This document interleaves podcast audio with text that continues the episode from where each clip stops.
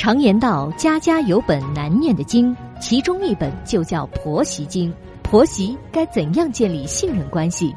老公又该扮演什么角色？小韩为您支招化解。欢迎收听《话婆媳》。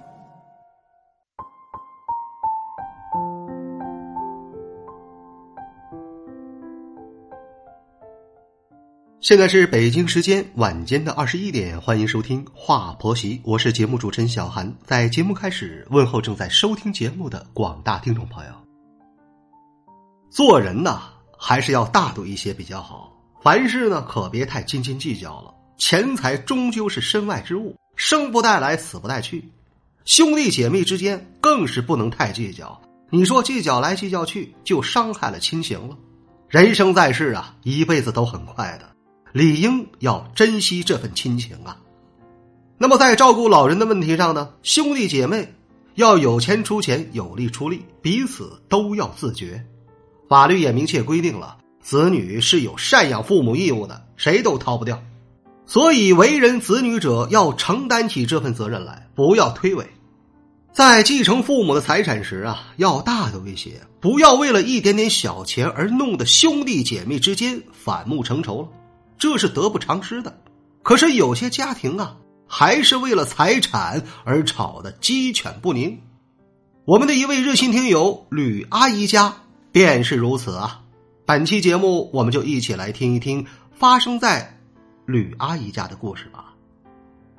我今年五十六岁了，五十岁时退休的。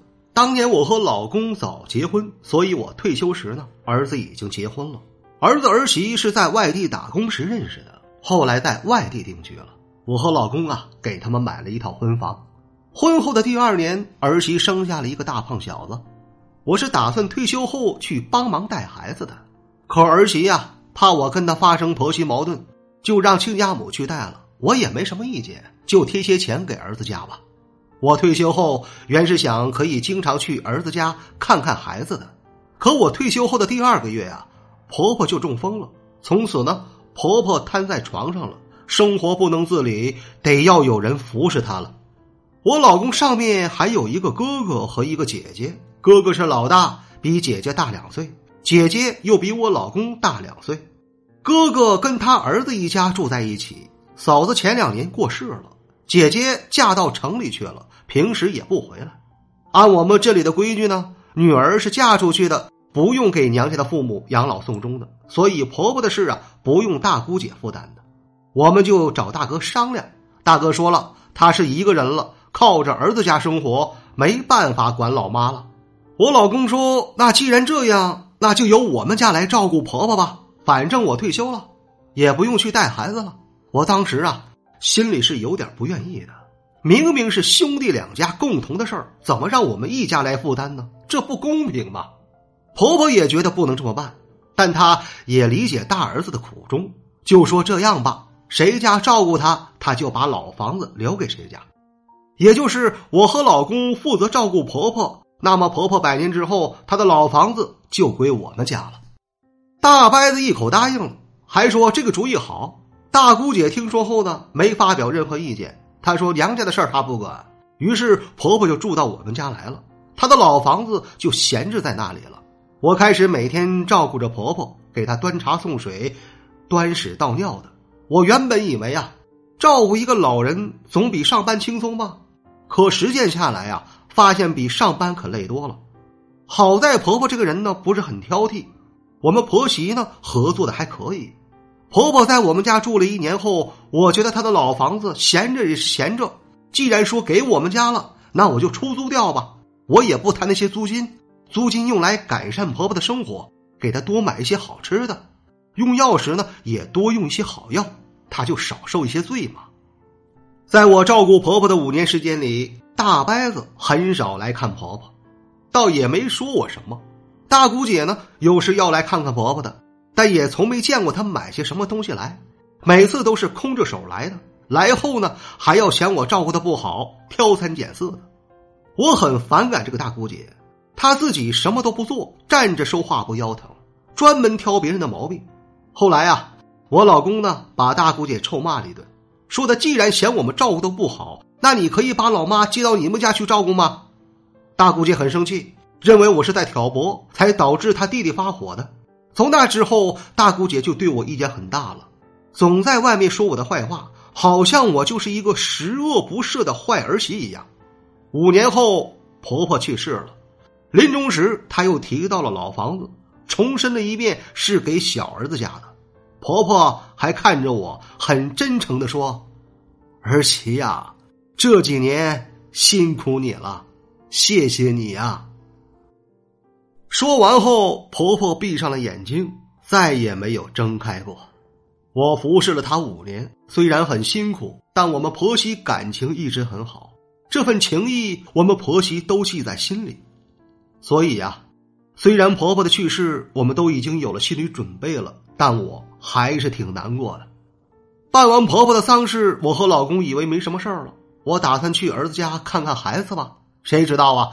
大伯子和大姑姐突然找上门来了，说要和我们平分婆婆的那幢老房子。这让我和老公很是意外呀！不是那幢老房子早就说好归我们了吗？怎么现在要平分了呢？再说了，就是平分，那也是我跟大伯子平分的，也轮不到这个大姑姐呀。可现在大伯子和大姑姐联合起来了，说我们不能独贪了父母的财产。你说气人不气人呐？当初我照顾婆婆时，他们不来照顾。婆婆说把老房子给我们，他们也没什么意见。现在婆婆走了，他们竟然要平分房子了。那我照顾婆婆的这五年算什么呢？大伯子和大姑姐说，我收了老房子的房租了，所以我照顾婆婆是应该的。我照顾婆婆的事，房租抵掉了，所以老房子必须要平分。我说房租钱都用在婆婆身上了，我是一分都没拿呀。可他们根本就不相信。我和老公并不想贪图那幢老房子，但是大伯子和大姑姐这样的做法，分明是在欺负我们呐。结果可想而知，吵得不可开交啊。大伯子的儿子儿媳也来了，大姑姐的老公也来了，他们两家开始对付我们一家。我们是寡不敌众。就请村委会的干部来处理吧。可清官难断家务事，当初婆婆说给我们房子的事是我们和大伯子、大姑姐私下里说好的。现在他们姐弟俩抵赖了，我们没有办法证明。在大伯子和大姑姐的嘴里啊，我和老公就变成了既拿了婆婆的房租，又私贪了婆婆的房子，是天下最黑心的人了。村里人是议论纷纷。我和老公啊，不知怎么跟人家解释了，感觉啊，跳进黄河也洗不清了。这时啊，舅舅从外地儿子家回来了，听说这件事后呢，就叫上了村干部来找我们。我和老公很意外，舅舅会怎么断这桩家务事呢？没想到舅舅拿出了一张纸条，上面竟是婆婆写的遗嘱。原来呀。当初婆婆住到我们家后，有一天舅舅来看她，在我出去买菜后呢，婆婆把房子给小儿子家的事呢告诉了舅舅。舅舅怕日后有纠纷，就让婆婆写了一张纸条，婆婆就把这张纸交给了舅舅保管了。舅舅原本以为用不到这张纸了，因为我们三兄妹没什么纠纷嘛，婆婆的丧事也办得很顺利。谁知道啊，丧事办完后就开始发生矛盾了。所以他拿出这张纸条了，因为有了这张纸条，在村干部的主持下，房子的事儿总算解决了。我和老公在村里的名声也恢复了。大伯子和大姑姐也没想到婆婆留了这么一手，还有这张遗嘱，所以呀，他们就灰溜溜的走了。我们听完了吕阿姨的案例之后，我要说呀，父母在处事财产时呢。如果不是每个孩子平分的话，最好一定要留一份遗嘱，这样才能避免子女之间的矛盾。如果子女平分的话，一般是没什么矛盾的，反正该怎么着就怎么着嘛。像吕阿姨家的情况吧，你看看啊，他大伯哥和大姑姐的做法很不地道，不能什么好处都由自己占了。既然想要平分老母亲的财产，那当初你就应该伸把手照顾一下老母亲啊。权利和义务都是对等的，你不能光享受权利不履行义务吧？做人呢，要讲信誉，更何况是亲兄弟姐妹之间啊，更应该要信守这份承诺，要维护好这份亲情啊。因为父母的财产，兄弟姐妹之间反目成仇了，实在是不应该的事儿啊。我们还要感谢这位舅舅啊。如果舅舅来的不及时，如果说舅舅没有给老姐出主意写这份遗嘱，那么这个房子真的就被大伯哥和大姑姐给分走了。你说吕阿姨冤不冤呐？还是那句老话，亲兄弟明算账啊！有钱出钱，有力出力，一定要公平对待。只要有付出，就会有回报啊！这里是华婆媳，我是小韩。如果说你喜欢本期的节目，欢迎你点击订阅并转发与分享。如果说你饱受婆媳矛盾带来的痛苦，可以加入到华婆媳的官方群。再次感谢各位的聆听，我们下期节目再会。